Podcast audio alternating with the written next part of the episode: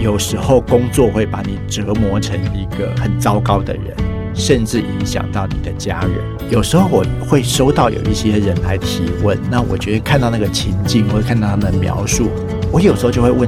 那你为什么不离职？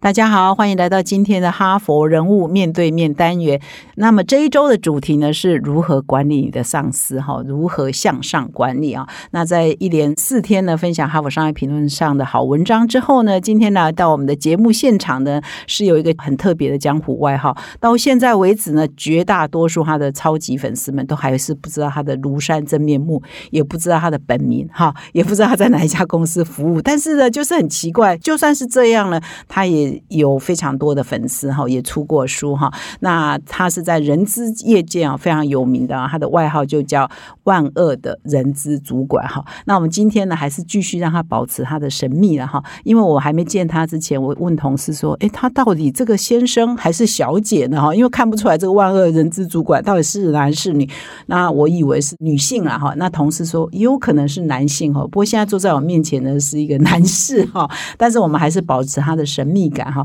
我们我知道他的中文名字哈叫文杰哈，那我们还是保持他的神秘感，所以我们今天呢就会叫他文杰哈，是他的中文本名啊哈文杰。那我们先请文杰呢来跟各位听众打个招呼。好，社长好，那各位听众大家好，对我是万恶的人力资源主管。呃，其实我很少露面的最主要原因是因为我其实不是一个。会讲话的人，那我觉得对我来说，写作是一个比较擅长，我也比较自在的方法。对，所以就一直的都在写作，那也很少有机会跟读者或者是跟粉丝见面哦。所以绝大多数的时候，大家就会叫我版主哦，版主对，就是来这边发问的人，他们就会叫我版主。对。那这个呃文姐哈，或者是版主哈，他事实上呢是已经离开大学哈，工作也二十几年资历。那因为呢，他大学念的是心理学，硕士念的是人力资源管理，所以他进入职场后从小咖做起来哈，现在也是某某。呃，大公司的人资总监哈，我顶顶多讲到这样了哈，就就保留你的神秘性哈。那你在二零零六年呢，就开了一个部落格哈，就叫万恶的人力资源主管哈。那么二零一三年呢，还出了一本书哈，叫揭秘万恶人资主管的良心谏言哈。那我就从这里开始问起啊，说你为什么给自己取了这么一个呃很奇怪的外号“万恶人资主管”哈？嗯。呃，我自己觉得我年轻的时候是一个很反抗体制或权威的人哦。那我觉得这跟大多数人对人力资源管理的印象可能是不太一样的。我记得我自己从第一份人力资源管理的工作离职的时候，我当时的老板还很善意的提醒我，应该想一想自己是不是真的适合。走这条路，然后我职涯很初期的人力资源管理的工作是在新竹科学园区的一个很大的那种高科技制造业里面哦。那我常常就会有一种感觉，觉得自己做的很多事情、很多工作和我心目中以为的公平正义是有一段距离的哦。啊，那个时候其实国外有一个漫画家叫戴伯特啊，对，他开始走红，大概在那个时候。那戴伯特里面有一个角色叫猫伯特 （Cat Bird）。然后作者第一次，我记得第一次猫伯特出现的时候，作者就给猫伯特一个介绍，他就写说 c a b e r the evil human resources director，就是邪恶的人力资源主管。主管哦，所以你就直接，然后我就我就印象很深刻，就是说哦，原来绝大多数的上班族对人力资源主管的印象是这样的。对，所以后来我自己因缘际会开始写。一些跟职场有关的文章，然后开了这个部落格的时候，我就觉得，我就一直有一个印象，就是哦，对，就是自己做 HR 这个工作，可是，在绝大多数的的员工心目中，这就是一个一个对邪恶的工作，所以我就给自己取了这个名字，叫“万恶的人力资源主管”。那真的吗？真的？你觉得到目前为止，还是在一般员工的心中，人力资源主管真的是邪恶的吗？evil 吗？我自己这样看这个事情是说，我觉得在一个公司里面啊，尤其是比较大的公司，因为其实人力资源工作是一个规模比较大的公司才会有的职位哦。你公司很小的时候，你大概不会不会有这么一个位置哦。我常常都跟朋友分享说，我妹妹自己开一个小的电商公司，然后自己当老板。嗯那台湾很多中小企业的状况就会是因为你的公司规模不大，所以老板要用谁就用谁，要给谁多少钱薪水就多少钱薪水，要给谁加薪、给谁升迁，好像都是老板说了算。可是当你的公司大到一个规模以后，你就其实你就开始有一点点不太确定隔壁部门的那个人是在做什么工作。然后在分工比较细，专业也开始分配了以后，就是 HR 这个这个工作出现了以后呢，他就会为公司设定一些人事规章制度，所以公司就会有不管是用人的预算，公司可以有多少人升迁，可以呃就是一年加薪可以有多少预算，公司就会 HR 就会定出这很多很多的游戏规则出来。我觉得他就对很多主管的人事权做了一些些的限制。是所以我自己就会常常就会说，我觉得人力资源工作是一个和权力息息相关的工作。很多主管不再能想用谁就用谁，想加谁多少钱薪水就加谁多少钱薪水。你有时候会在网络上或在某一些文章里面就看到很多主管就会告诉自己的部署说：“呃，我我也很想要给你这个薪水，我很想要加你多少钱，可是 HR 说不可以，或者是哎，我想要录取你，可是 HR 说不可以，或者是就会告诉你说，嗯，那个公司规定。”一定要有谁百分比之多少的人，他的考绩必须在最后一等，要 HR 这样规定，所以我只好给你最后一等。就就你觉得 HR 是背黑锅啊？我觉得有一部分是，然后另外一部分是，我觉得我们在处理一个其实和很多员工息息相关，但大部分的员工可能很少有机会去深究的一个事情或部门，就是好，呃，我们都在公司里面工作，那你真的去有多少人真的去问过自己的主管说，好，那你喜欢什么样的部署？我要做什么事情会得到奖励？我要做什么事情会得到升迁？我们好像都很少做这个事情。我们绝大多数的人都会觉得啊，只要我认真工作，只要我努力工作，老板一定会看到我的表现。我觉得这个是是在华人社会里面很常会发生的事情。嗯我们都这样相信，所以我们很少去关心说，好，那我应该怎我应该怎么表现？我应该怎么努力？我应该怎么回应主管的期望？我们很少做这个事情。那是要问主管还是要问人那要是要那那是要问主管，嗯可是对我们的工作来说，我们就会有很多机会会去问其他的主管啊，你为什么选 A 不选 B？你为什么升迁这个人不升迁那个人？那你为什么给这个人这些薪水？所以主管就比较多会跟。做人力资源工作的人分享说：“好，那我怎么看这个事情？我怎么看待我部门里面的运作？我怎么看待升迁？怎么看待用人？所以我觉得我们比很多人更了解到底主管在想什么？对，或者是这个职场上面的这个这一个体制里面的这些人是是怎么运作的，啊蛮有那就会趣的嗯，对啊，就会被很多其实不太确定这件事情的人认为，哎，我们是不是每天都在搞小团体，都在拉党结派，都在讲同伐异？我觉得这个是一个很容易被大家这样想的一个工作。那是不是主管哈？因为我们自己也担任主管，在华人的社会，有的时候会不太直接，不太敢直接跟部署说，比如说他明明对你不是很满意，可是某一些事情他又蛮满意的，他又不想让你觉得他你在他心目中是没有未来的，所以他很多话不敢直接跟部署说，但是人资会问啊，或或其他单位的，呃，比如总办公室的人会问你，就是跟他们讲实话，然后他们还会交代你不可以跟那个人说，是不是他有这个？所以你好像有一篇文章还是有讨论到说，诶，人资是藏着最多公司机密的人，是这样吗？对，就是呃，我觉得他是某一个领域的的秘密，就是哎，我对，确实华人世界里面，华人社会里面，我们很少去做这一类的分享跟讨论哦。包括我自己，可能都不是好的主管。嗯，我我昨天跟跟我同事说，哎，我要去上那个哈佛商业评论，请我去谈怎么样向上管理，然后我们就全部门的人就哄堂大笑。真的假的？对，然后为什么？然后我就跟他们，我当然我知道哄堂大笑背后的意义是什么我就跟他们说，我今天如果去分享怎么样向下管理，你们哄堂大笑，我觉得我大概可以理解。那我今天分享怎么向上管理，你们哄堂大笑，我觉得有点过分了吧？哦，但是我自己也觉得自己是一个还不错的，可能是一个还不错的人力资源工作者。啊、可是可能不是一个好的主管或好的领导者。对，就是包括我自己哦，我自己也不也不是个很擅长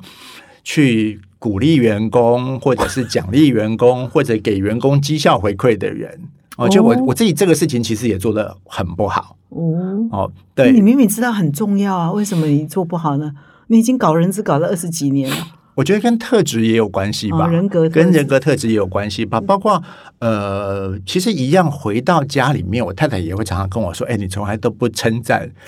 你的 你们家小孩的、哦。”对，就是对是吗？你都不称赞自己小孩？就是我当我看到一个人他的表现很好的时候，我大概也就只会跟他说：“哦，你这个事情做的不错。你不称赞嘛，哈，但是你会严厉批判吗？做错或者讲真话，你就是这个不好，所以我不升迁你，我不加薪你，你你会吗？”我可能也不会说，呃，我这些年改变很多，我必须要说，我这些年改变很多哦。就是其实我我生小孩以后改变就已经改变很多了哦。我以前可能更不称赞部署，嗯对，然后也很少给予回馈。嗯我觉得那是真的是有一个我做的很不擅长的事情哦，就是回来看回来看我自己，就是我还是那句话，就是我其实不是一个很擅长跟人互动的人。嗯所以说，其实管理或者是带人这个事情对我来说是很困难的。嗯。那为什么同事笑说向上管？你有问为什么你们笑成这样？就是他们觉得我就是一个其实其实不太跟人打交道的人。所以意思是说，你依然自我，就是保持英雄本色，但是也不会去，因为向上管理有时候会被认为是逢迎拍马啊，或者是说哦，你要去揣摩上意，你要同理心什么的，你这些心思通通不不管嘛。嗯，我其实绝大多数的情况下，我还是会配合我老板哦。嗯就是当然在在在整个工作的过程中，其实对我自己职涯也搞砸过很多事情哦，所以我其实还是在这这个摸索的过程中，还是学会了怎么样跟我的老板相处，怎么样在公司里面跟我的同事。对大家能够一起合作，我其实觉得我还是或多或少有一些学习。可是我觉得本质上我是那个不喜欢跟人打交道的人。嗯，我猜这也是一开始我第一份人力资源的工作离职的时候，我主管请我好好的、认真的想一想，我自己是不是想要走这条路的一个很主要的原因。那为什？么你后来还是在这条路？嗯，不知道，就是也也不会做别的吧。就是呃，我其实自己想过另外一个事情，就是我觉得我们这一代的人哦，很少有机会。在年轻的时候，其实是没有去思考过，说好自己到底适合做什么，嗯想要做什么，就是好像反正就是念书，然后念书了以后就是考最好就是哎那考上建中，然后再来呢，那可能最好就考上台大啊，台大医学系、台大电机系，然后。真的有人问过说，那些考上台大医学系的人都喜欢当医生吗？考上台大电机系的人都想要当工程师吗？好像其实也没有人问过他们这个问题。我觉得这是我们这一代的人常常有的一个，就是的成长，好像就是这样。就是对我来说，就是是诶，也有很多人问过我说，那我自己为什么要走上人力资源管理这条路？我其实也没有太多理由，大部分就是好，那学长姐都做些什么呢？有些人做 HR，有些人做行销。那我第一份工作做 HR，然后我就一直做 HR 到今天。嗯，不过我觉得这个呃文杰大概也是客气的哈，应该是说，因为你在做 HR 的工作，其实你也呃学了很多呃观点呐、或者说应该怎么做，可是反省自己的性格，好像这些我都没有哈，所以其实你也是 push 自己。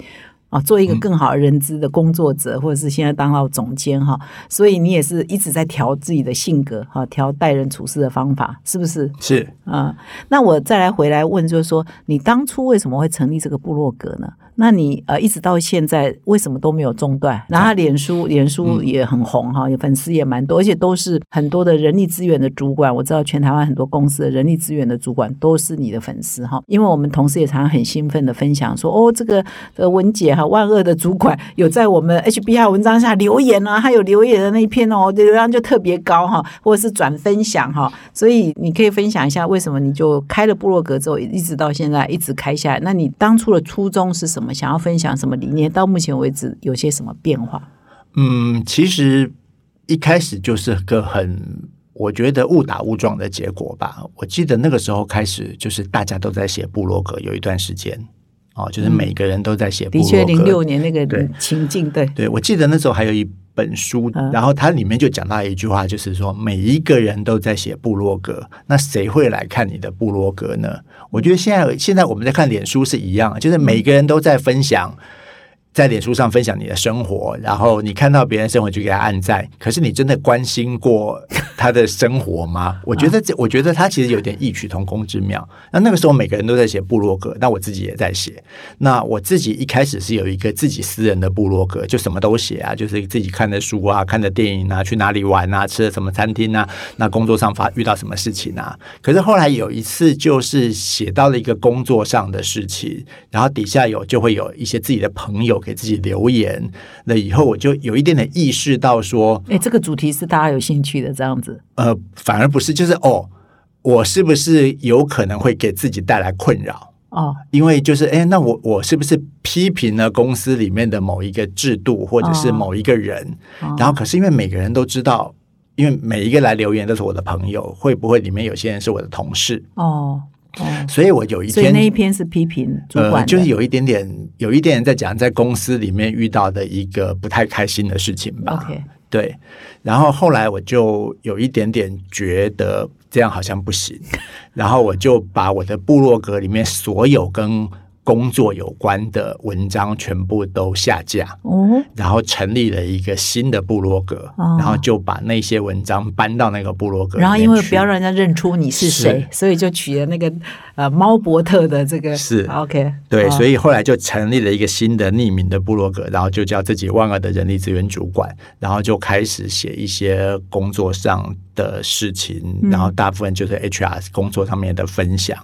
那其实一开始真的就是写来自嗨的，嗯哦，就是大概写了快十个月吧，才遇到第一个读者来留言。呃，一开始写的时候，因为是匿名的部落格，就没有人啊来的。没有没有人对，其实没有人。来的哦，就是连我说十个月内没有人来哦，就是可能每天都有个两三个人点阅，说不定还是自己点的。啊，就是点阅率很低，然后我也没有去做什么行销宣传，嗯也没有告诉人家说，哎，我我开了一个新的部落格，自己就写好玩，然后就一路一直写，然后可能就每个月写一篇文章，每个月写一篇文章，然后写了十个月以后，才有第一个人留言，哦，对，然后自己那那个人留什么？呃，他就问了一个，他大概就问了一个问题，我现在不太记得，他大概就是问了一个跟这个文章有关的问题。那我是一直写到有一天，我写了一篇文章，在谈猎人头公司没有告诉你的事情。哦，哦，就是哎、那就是跟大家分享猎人头公司是怎么运作的。是那他们是怎么寻找人才的？他们是怎么到公司里面推荐人才的？那可能这个主题在对大部分的上班族来说是一个很陌生的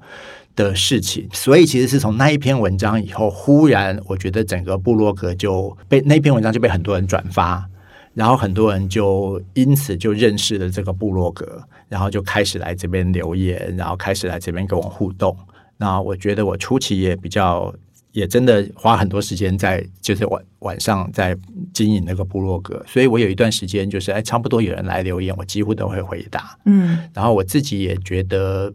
回答的还算认真，嗯所以慢慢慢慢就就就形成了一个我觉得还不错的互动，然后就有一些长期跟着我的人所以现在有多少人在你的部落格？呃，其实我没有很认真的去算过这个事情哦，就是但是不管怎么样啊，就是每隔一阵子就会遇到有人来问问题的时候，就会告诉我说，哎，我是从什么什么时候开始看 看你的文章的、啊，或者是怎么样。然后其实业界也还是有一些人知道我是谁，然后我有时候会去外面去学校做一些演讲就是对跟人力资源有关的分享或演讲的时候，戴面具吗？不会，但是也会有一些，也会有一些听众就会在结束以后跑来跟我说：“哎，那个那个老师你好，我是一直看你的部落格长大的的人。” 对，那自己其实觉得是一个还蛮有趣的一个成就吧。可是我确实初期没有想过，哎，有一天会变成这样。然后你开这个脸书，也就是在二零一三年开的吗？呃，对，其实后来因为出了书，然后后来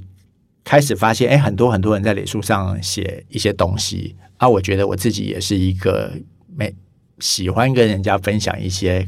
我自己的想法的人，所以我也就觉得说，那我也来做这个事情好了，所以就从部落格上面就在脸书上面也开了粉丝专业，然后开始经营粉丝团。对，那你的老板会不会说：“哎，你你都写我们公司，你都影射我们公司，呃，有这个苦恼吗？”其实他不太管这事情呢。对，就是呃，我出书前我也去问过他说说那个老板我要出书了，你会给我任何建议吗？然后他就跟我，他只有跟我说你要想清楚，因为 因为什么意思？他后来跟我讲，那我出书大概。距今现在大概十余年过去了，我可以想象到，我可以理解他当时在讲什么。他当时跟我说，当一当你的想法被印成白纸黑字以后，它就不能改变了。哦，那五年后、十年后，你可能更成熟了，你可能想法改变了。可是你再回去看你的书，你可能就会觉得啊，我当时怎么这么天真，或当时怎么这么。怎么会这样想这个事情？怎么这么不成熟？可是那个东西已经不能改变了。其实我现在有时候回去看我早年部落格写的文章，我也会有这个感觉，就是哎，我当年怎么？怎么会这么天真？觉得这个事情这么简单？可是白纸黑字不能改，你放在网络上也是一辈子在啊，永远 forever，数位也是永远在，数位足迹消灭不了，所以已经写了就没办法。不过没关系嘛，年轻时候想跟越来越成熟，你可以再来写一篇，说嗯，我十年前写那篇文章，我现在有新的想法在更新，这样就可以解决。是。所以自己当然自己有时候也会在这个过程中，我其实自己也可以看得到自己在这些年来的改变，就是哦，以前可能是这样想的，可是现在的想法可能有点点不太一样。所以你遇到主管都不错嘛，哈，也知道你在写这个，可以想象有些主管会说：“哎，你都在影射 B 公司，你都在影射 B 部门，哈，这样子会不会就这样说对号入座，然后就会觉得不好意思？”嗯，所以其实大部分的情况下。我都还是觉得匿名是给自己带来一个还不错的的保障，对，嗯，就是嗯，我也没有就说是我们公司，就像很多人问问题，呃，问感情问题的时候，都会说这个我帮我朋友问的，对，是一样的的想法吧？那你为什么二零一三年出了那本书之后，这十年来没有再出书？嗯，其实出书哦，出书是因为我那个时候累积了一些些读者。然后就开始有一些出版社来询问我说：“那我有没有出书的打算？”那我其实一直的也都没有觉得我一定要出书。我必须要很很很很很认真的说，我一直都没有打算过说我自己是不是一定要出书。嗯，那后来那一年是因为我刚就是我太太怀孕了，嗯，然后我要生小孩，然后我就忽然有一种哦念头是，我现在如果不出书，我应该就不会出了。因为就接下来，我觉得我的人生可能会有一些些很重大的改变，所以那个时候就比较也觉得自己不排斥，然后后来也就出了。那出了书以后，好像也就完成了这个事情，然后就把自己就放下这个事情以后，就继续往前走。嗯，就是我问我自己哦，就是嗯，当然我觉得我自己有一个还不错的工作，嗯，所以。经营部落格，或者是经营粉丝团，或者写书，一直都不是我的的人生的优先序，对顺序。嗯，那我想要问，这样写了十五六年了嘛？哈，那你有没有说哪一类的人资相关的主题？哈，你的感觉，如果整理说前几大一般上班族最在意的，大概是人资领域的哪几个问题？那向上管理算重要的一项吗？嗯，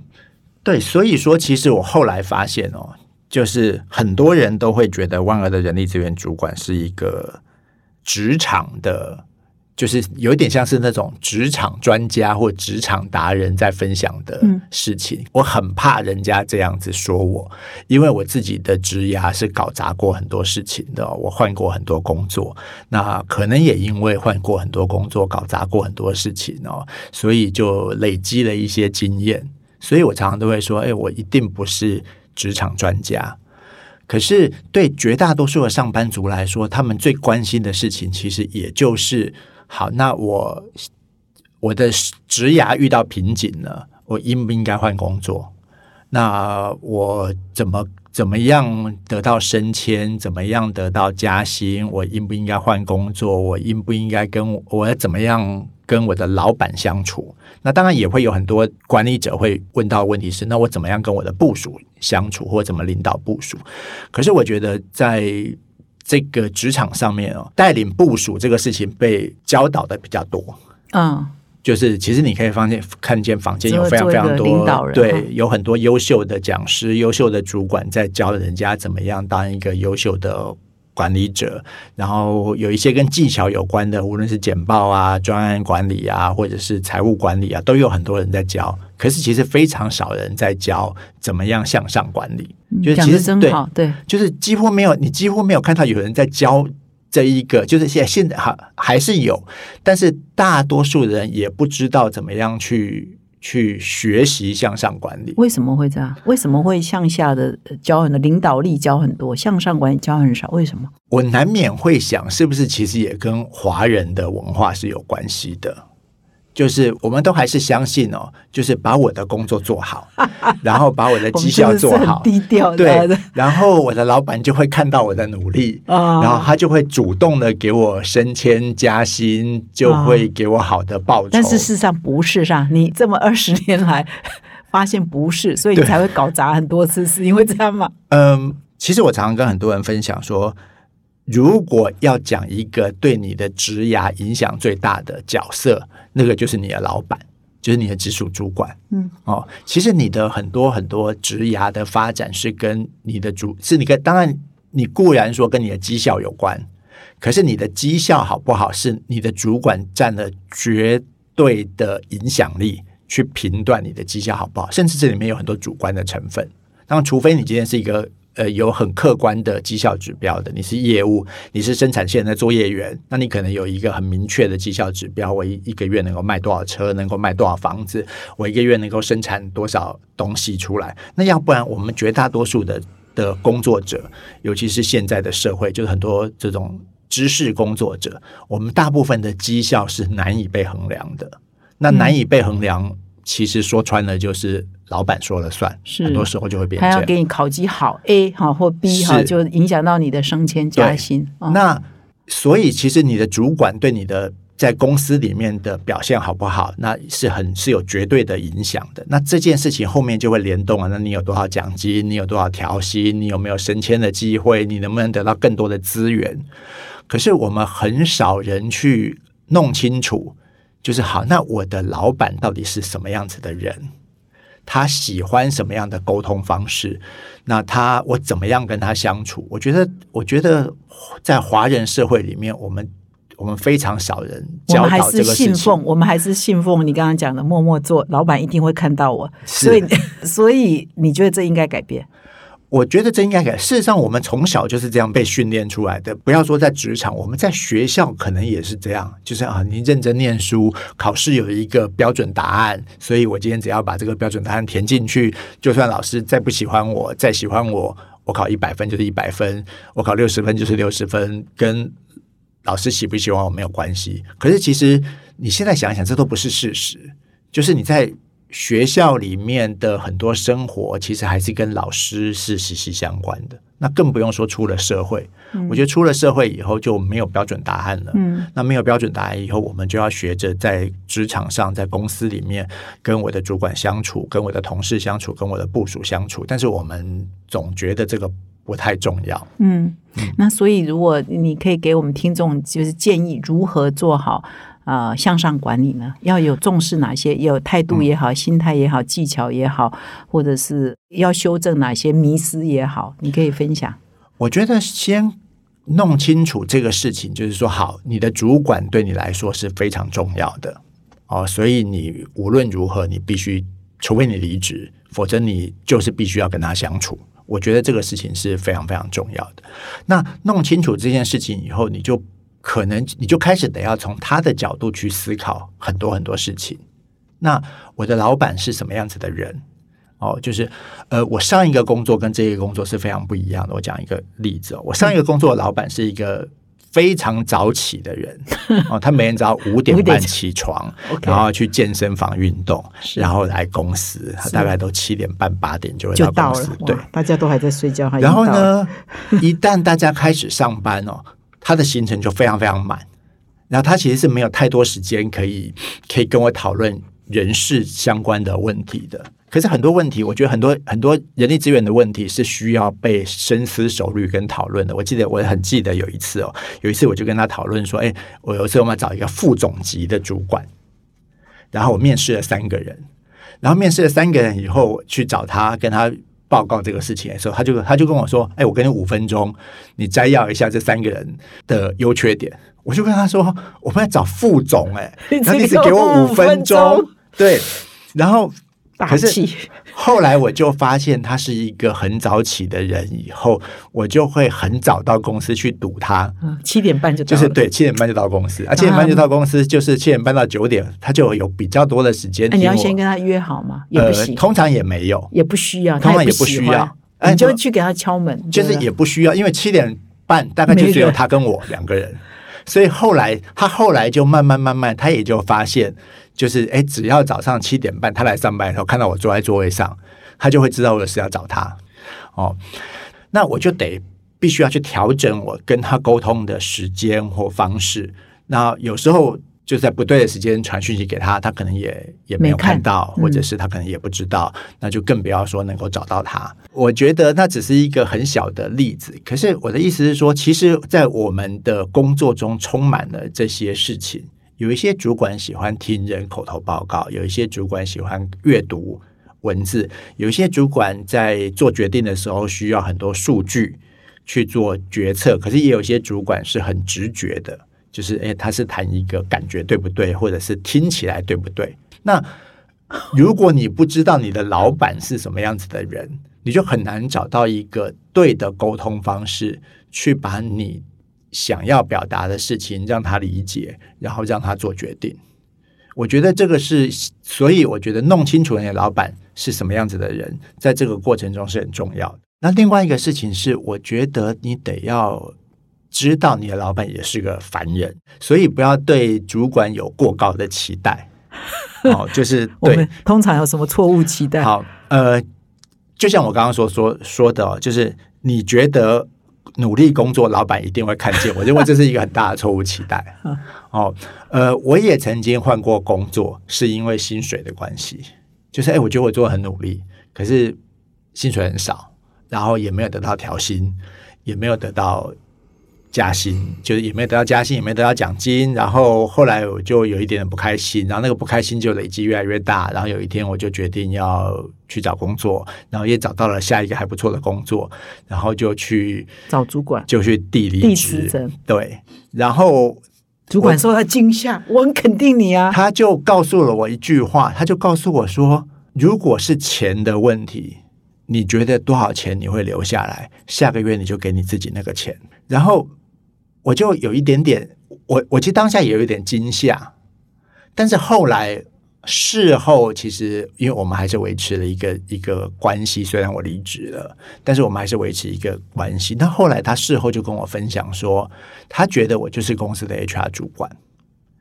所以今天你就负责决定每一个人多少钱，包括你自己多少钱。是 HR 主管决定薪水吗？不是各部门主管？就是呃，HR 主管应该给个建议啊，哦，就是应该应该对这个事情给个建议。但是，所以他就会觉得，如果今天随便说这个数字哦，如果今天，比方说年薪一百万，我会留下来，但是我领年薪八十万，我却从来没有为这个事情出声。他觉得是我失职了，是我自己失职了，而不是他的问题。那啊，这件事情给我一个很大的反省。就是哦，原来老板是这样想这些事情的。那会不会不同老板不一样？有些老板就是不喜欢你来为自己。确实有，我也听过有老板，他觉得他真的就是就是他他很得意的跟我们分享说，他这一辈子都是从来没有去要过薪水，都是很认真努力工作，然后老板自然就会看到他的努力，然后就会给他肯定。而我觉得。如果你的老板是这样的老板，那我觉得很棒。对，如果不是，你还是要去提醒他一下。他如果不是的话，我觉得你得要自己为自己做些什么事情。所以这又回到你的第一点，你的第一点你要了解了解老板的习性啊、作息啊，或者是他是不是个明君啊？他可以 查遍，他可以主动挖掘你。如果不是，好，如果是第一点，那你就不用去主动表达。那如果不是第二点，就是说不要期望太高，你就要自己去提醒。是，外面已经有人用。高于呃，我们公司的薪水三分之一的行情要挖我，那我们公司要不要？嗯，我其实有时候就会觉得哦，就是要谈钱就谈钱，要谈工作就谈工作。嗯那那我觉得部署其实是需要花一点点时间跟力气，去让自己的老板知道说，哦，我可能对我的薪资有一点点失望，或我可能对我的奖金有一点失望。嗯那我可以知道一下为什么是这个数字吗？那我觉得这是西方人比较擅长。那你据你了解，我们华人、台湾人大概多少比例会自己去讲？我我觉得我的待遇偏低，我觉得我应该要调薪到什么？我觉得很少我觉得非常哦非常少啊！就一问，呃，我自己做人力资源工作，所以我的部署应该也都是做 HR 的人，但是他们也很少来跟我也，不会来跟你讲说他们也很少来跟我讨论。少钱，是。是不是？他们大家会感觉我们这样好像太斤斤计较，会跟让主管觉得我们斤斤计较，做那么一点事，然后就整天来要薪水。有，而且很容易让人家觉得，对，很容易让人家觉得野心外露，哦，对。对，就是负面叉叉，是这个人太计较了，是，或者是这个人太急于升迁，或者是这个人太就是太专营自己的利益。我觉得在华人的世界里面，其实我们很常会这样判断。所以怎么样避免让人家觉得这样，可是又要跟主管好好的沟通你的职位啊，你的呃薪水。所以其实职场上面，我觉得这就是职场上面的一个学问，就是如果你跟你的老板在平常有比较好的关系，你比较容易跟他说真话。啊，如果你平常都没有经营这些关系，你要一年一次谈考绩的时候才要去要钱啊，那就很可怕。哦，对，所以怎么样让你自己觉得说好，那我可以跟我的老板建立起一个盟友的关系？那他的成功方程式里面有一部分是我可以贡献的。嗯，我觉得这个是很重要的事情。就是我们是伙伴关系的哈，就是说，其实上司也要把部署当做伙伴哈，嗯就是你你你的成就是部署要先有成就，你才会有成就嘛，是盖瓜承受。所以你说第二点就是不要有过高的期待，除了不要过高期待说他会主动看到你的表现之外，还有什么过高的期待我们会有？嗯，另外一个就是不要预期老板永远都会做出正确的决定。哦，对，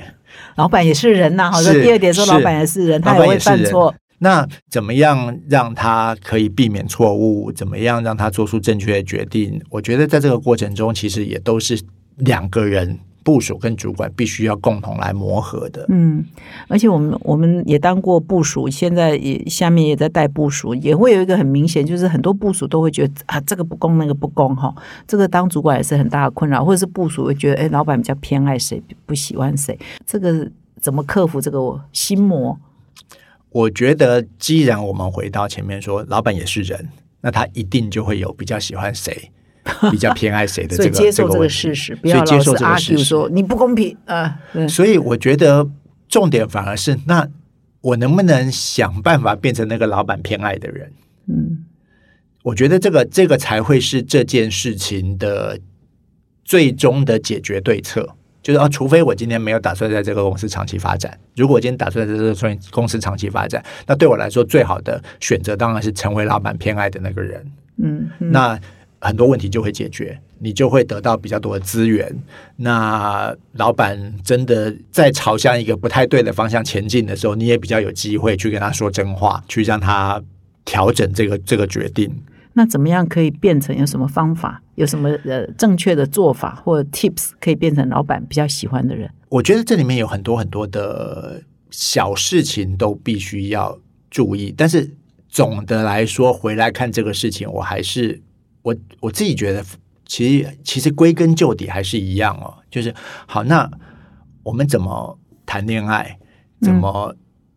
追女朋友，怎么追男朋友？或者是如果女生我说我没有要追男朋友，那我怎么样让喜欢的男生注意到我，然后他会主动来追我？我觉得这里面有很多很多的艺术。就是要又因人而异了哈，因为你的组织、好你的环境以及你的主管或者你的同事是什么样一个氛围，又会改变你的策略跟做法。是，我觉得职场是一个很复杂的系统，因为它有太多太多人牵扯在里面，所以同样的方法在不同的公司里面，可能结果会不一样；同样的方法在不同的人身上，结果可能会不一样。那你只能说好，那我今天怎么样在这中间找到一个我觉得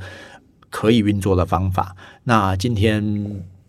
所以我才会说，我遇到不同的老板，他到底喜欢什么？他喜欢怎么样的沟通方式？他喜欢在什么时候沟通？那他希望他跟我之间维持什么样的关系？我觉得在这个过程中是需要花一些力气去弄清楚，嗯然后去把这个互动给做得比较好一点点。嗯那他就比较容易进入一个正向的循环。你也可以想象到说，诶，如果我的老板跟我关系还不错，我的很多工作需要更多资源的时候，我是要得到的，所以我也就更容易成功。那成功了以后，我也就更容易跟老板维持一个好的关系，他就会进入一个正向循环。那你觉得比较好的老板与部署的关系应该是怎么样才算是一个比较好的关系？呃，我还是觉得这是个因人而异的哦，就是有些人是很讲究人际的，那我自己不是那样的主管。所以有一些像我们 HBR 上文章，有一些会强调说啊，你要关心他的部署的家人呐、哈啊，他的配偶、他的小孩啊，要把全人的关怀，你是不吃这一套的。我 我做不出这些事情来，我觉得那对我来说很很很困难啊早年我有一个很有趣的的事情是哦，打考绩的时候，每一个新人，就第一年要跟我谈绩效面谈的时候，比较资深的同事都会跟他们分享说，要跟老板谈绩效面，就是我要跟老板谈绩效面谈，一定要排在下班前的最后一个会议。因为我跟你保证，你跟他讲完话以后，你绝对不会想要继续留下来工作，你一定要回家去疗伤一下，然后隔天才能来上班。就是你那一天已经要下班了，所以被你伤害就回家了。对我如果一大早来，我那我真今天一整天都很难过，是对不对啊？是，所以他们就真是万恶的人之主 他们就会觉得我其实是一个有一点点苛刻的人。哦。但我还是那句话，就是我我我生完小孩以后改变了很多。嗯哦，所以你现在比较温暖，我现在关心人家，哎，你有没有空吃个午餐呐、啊？有时候同事太忙，倒是也没有。但是我我从我从教养小孩的过程中学到呃很多很多事情是不受控制的，不是你讲了就有用，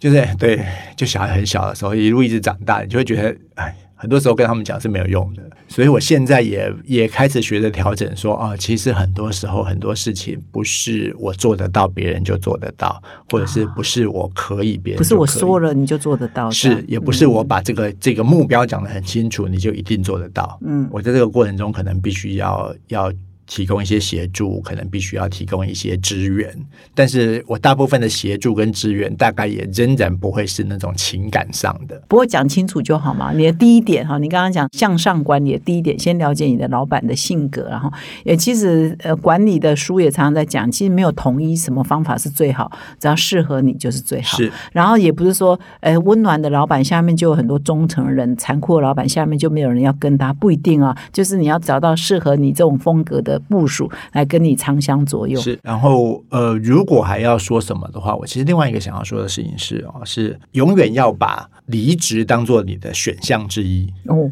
我有时候会遇到一些一些来问问题的人哦，就是他其实会分享很多，诶其实他的老板就是一个很糟糕的老板。嗯哦，就是在一样在《哈佛商业评论》里面写，他说如果对有毒的老板，嗯哦，呃，其实我自己的人生也经历过低潮，那我完全可以理解跟想象，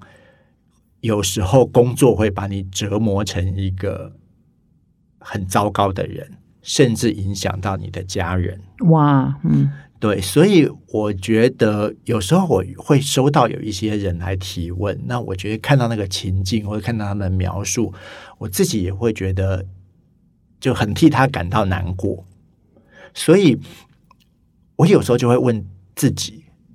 问他：啊那你为什么不离职？嗯。哦，就是我觉得那是一个一个有时候你不得不采取的行动。嗯。就是嗯，说不定换一个环境，换一个老板，所以我也完全可以理解很多人会提到说，诶，其实很多人离职不是为了公司，是为了主管，嗯。因为你会遇到非常非常多人，他会告诉你说，我超热爱这家公司，可是我不喜欢我的老板，或我跟我老板没有办法相处。那的确是按照统计说，八成人离职是跟直接上司有关，真的是这样哈、嗯，是，哇，所以说，我觉得我们在谈很多很多向上管理，我都觉得它有一个很重要的前提是。你的老板是一个对的老板，是个值得跟随的老板。如果你的老板不是，诶，那很多事情大概就很难有比较建设性的讨论。嗯，就是说，对，就是好，那我怎么样？怎么样取得老板的信任？怎么样协助我老板在工作上有好的成绩？然后让我自己也可以有好的成绩？这些事情，我觉得都都必须要建立在一个前提是，我觉得我的老板是一个总的来说大方向来说是一个对的老板。值得追随的啊。虽然他风格各异，有的早起，有的晚睡，是 有的很温暖，有的不温暖，但是他基本上还是在职场上对你是正确的人啊、哈，是值得追随的是，人。然后他会哦让你的职涯有一些加分，我觉得这是很重要的一个前提，是必须要思考的。那如果我老板就不是呢，那他就没有什么。我们就很难讨论说，好，我要怎么样去跟一个有毒的老板相处？嗯，我要怎么样取得他的他的信任？我要怎么样跟他一起合作？因为有一些老板在行事风格上所展现出来的，就是就是情绪化啊、霸凌部署啊、情绪勒索啊。其实有时候我们也会看到这样子的例子。对，那你就很难去回答说，好，那我在那一个单位里面，在那个部门里面，我要怎么样可以生存下来？是按照《哈佛商业评论》我礼拜三分享的那篇文章，它它上面统计说三成老板是有毒的，我就觉得嚯，真的还蛮高，三成很高哎。而且很多时候，这类老板常常会被被更高阶主管推崇，哦，因为他有时候会在短期间拿出还不错的绩效，哦，或者是他会他会让人家觉得觉得自己好像很果断。所以其实我也我也同意这个职场上有时候为什么很多中高阶主管都还蛮讨人厌的，对。不过今天呢，跟这个文杰哈聊到现在，我觉得还蛮有收获。就是说，诶，其实我们太忽略了向上管理这一门学问哈。然后你也提到很多重点哈。那你特别也提到说你自己也搞砸了呃很多次哈。你要不要分享一下你为什么会搞砸很多次？你不是应该是专家中的专家，你应该知道怎么 相处。嗯，我其实我自己有一个还蛮经典的的经历哦，就是我曾经在一年里面收到四家公司的扣缴凭单，就是我一年内换过四次工作。哦，我觉得这个对任何一个做人力资源管理工作的人来说，这都是职场的大忌。那我为什么会遇到这个事情？就是我觉得很多时候我们太急于离开一个工作，然后又过度的美化了那个想要去的地方。对，所以我觉得常常在我们在找工作的时候，哎，我们开始遇到一些些困难，我们开始遇到一些些不顺利，然后我们就会，我觉得尤其是尤其是比较年轻，或者是有然后又有一段工作资历的人，我们那时候大概在三十岁上下，哦，就是哎有过一些经验了，所以其实还蛮容易找到工作的。然后又所以自己就会觉得，那就把离职当做是一个解决问题的的方法，所以就觉得那这个地方发展得不好，发展不好，那就离开这里去下个地方好了。然后去了以后，又发现说，哎，其实他有很多事情跟我想象中的不一样。哦，我们自己在念 HR 这一行，其实在做 HR 这一行，在你学 HR，其实我们都会讲过很多很多，很多人都会提醒过类似的事情。可是发生在自己身上的时候，常常就是做不到。嗯，所以然后去了以后就发现，哎，其实这个事情跟我想象中的不一样。以前我们读书的时候会讲一句话、哦，就会说，其实一个人离职的时候，你把他来求职的时候的那个履历表拿出来，他为什么离职，往往都已经写在上面，只是你当时没有发现。是真的吗？怎么和？就是有时候有一些人，你会发现他其实是很很追求成就感，啊、所以他今天可是你的公司有时候遇到一些呃困境低潮，他就会离开。有些人他是因为就是往往就是你会。其实每一个人都在追求的事情，每一个人在想要得到的东西，其实你都可以在面谈、在在还有应征的时候就可以问出来。然后有一天，他往往也为了这个理由离开。嗯，我只是要讲这个，但是我们其实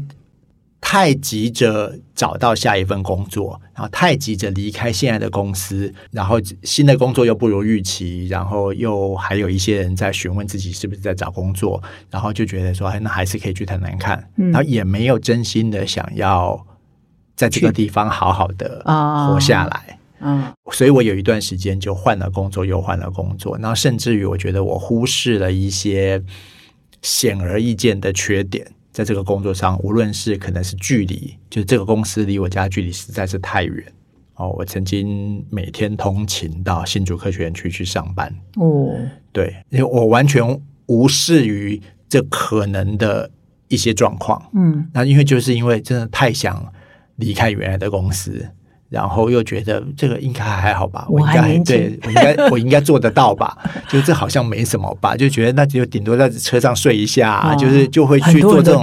做这种选择。然后其实后来自己也觉得身体不能负担，然后就要就想要再离职。那想要再离职的时候，一样的状况就是还是会持续的上演，就是好那。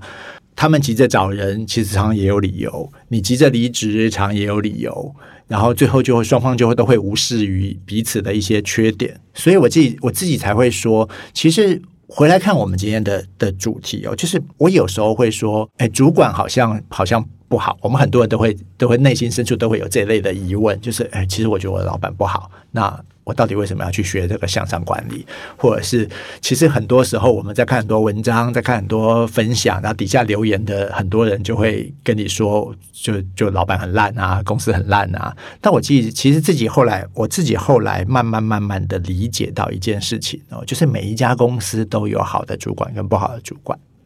哦，每一家公司都有好的地方跟不好的地方。可是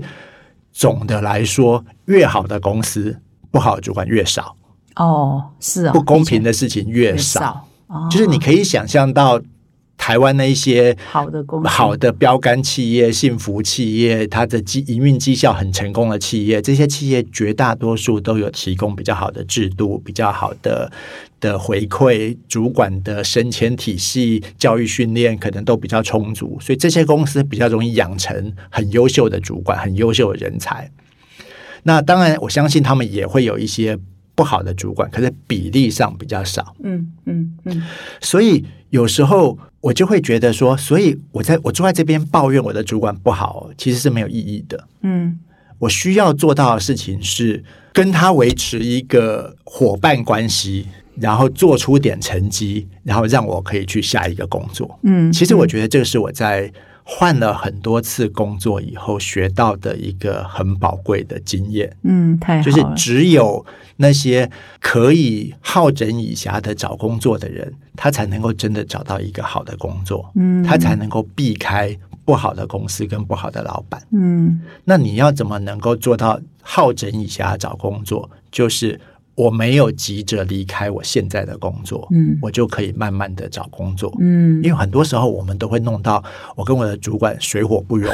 或者是难以合作下去，所以我就会很急着想要离开。我也曾经有过这样子的经验，所以我才会说，呃，其实经历了这一个人生的低潮以后，我后来。在这件事情上学到一个很宝贵的教训，就是这个，就是我必须好整一下的，没有急在这么一时，这样我常常都会说哦，就是让自己确定自己还可以在现在的工作继续做下去。啊啊啊，就是呃，就有去谈一个公司，然后谈一个工作，然后这个工作不如预期，薪水不如预期，那你就告诉自己说，那大不了我就留在现在的地方继续工作下去就好了。嗯，说不定三个月、半年以后，我还可以再找到下一个不错的工作。或者说三个月、半年，公司又变了，又来了一个我喜欢的长官之类的哈，情况会改变。是所以今天呢，跟这个文姐呢聊到现在，真的收获很多。所以我感觉哈，你应该可以来写一本向上管理的本土版的书，因为你有很多很具体的建议，我觉得都很好。所以我们今天的听众真的有福了哈，听到你的这些建议。那我们的时间呢，也慢慢要接近尾声哈。所以有没有什么重点我们今天没有问到的？你可以在最后提示一下如何做好向上管理。有一句话这样说，就是“欲知山前路，应问过来人”。就是呃我们在登山的时候，你想知道山头还有多远，你你就要问从那一边来的人。所以我觉得我们大家都必须要理解，在公司里面的很多主管，他之所以坐在主管的位置上，往往就是他掌握了一些其实在这家公司里面怎么生存、怎么升迁的一些诀窍啊。我很难回答说这一定是很棒或是很不好的。哦，但是无论如何，就是所以，如果你想要在这个公司里面得到升迁、得到重用、得到肯定，那么我觉得观察你的主管、观察你的老板、观察这个公司里面的主管，我觉得是很重要的关键。那你你跟他们维持一个还不错的伙伴关系，也会帮助你在这个公司里面得到更好的发展。这是我觉得我自己来看向上管理这件事情，我觉得很重要的关键。真的是难怪，我今天终于知道为什么你会这么红，这么多人，即使大家都不知道你的庐山真面目，不知道你在哪一家公司服务，大家还是那么多粉丝愿意追随你，因为你的确的建议都是非常中肯哈。我现在不是拍马屁，我是真心相信哈。所以呢，啊，我们这一集呢就谈说，哎，原来这个我。不太知道，我也没有真正去精算过。说哦，原来我们谈领导学谈很多，谈向上管理谈很少，在整个管理的知识里头。所以《哈佛商业评论》有蛮多这样的文章。那也希望这个文杰以后的专栏呢，可以多写一点这个。好，谢谢。最后呢，有没有什么要跟观众说的？嗯，就是我觉得这两年。因为疫情的关系，其实工作场域有很大大改变哦。就是去年很多人回家工作，今年很多人就在谈怎么样把这些在家工作的人拉回办公室里面。我觉得这就是一个我们经历的一个在职场上很大的改变的一个时代。那也希望我们在这个过程中，大家都可以学到很宝贵的经验，然后作为我们未来工作的一些养分跟能力，然后让我们每一个人在工作上做得更好。好，那今天感谢文杰哈，外号江湖外号万恶的人资主管哈，来跟我们分享这一集如何做向上管理。那我个人学到很多，我相信我们的听众也都学到很多。感谢你的收听，我们下个礼拜再相会，谢谢。谢谢社长，谢谢，谢谢。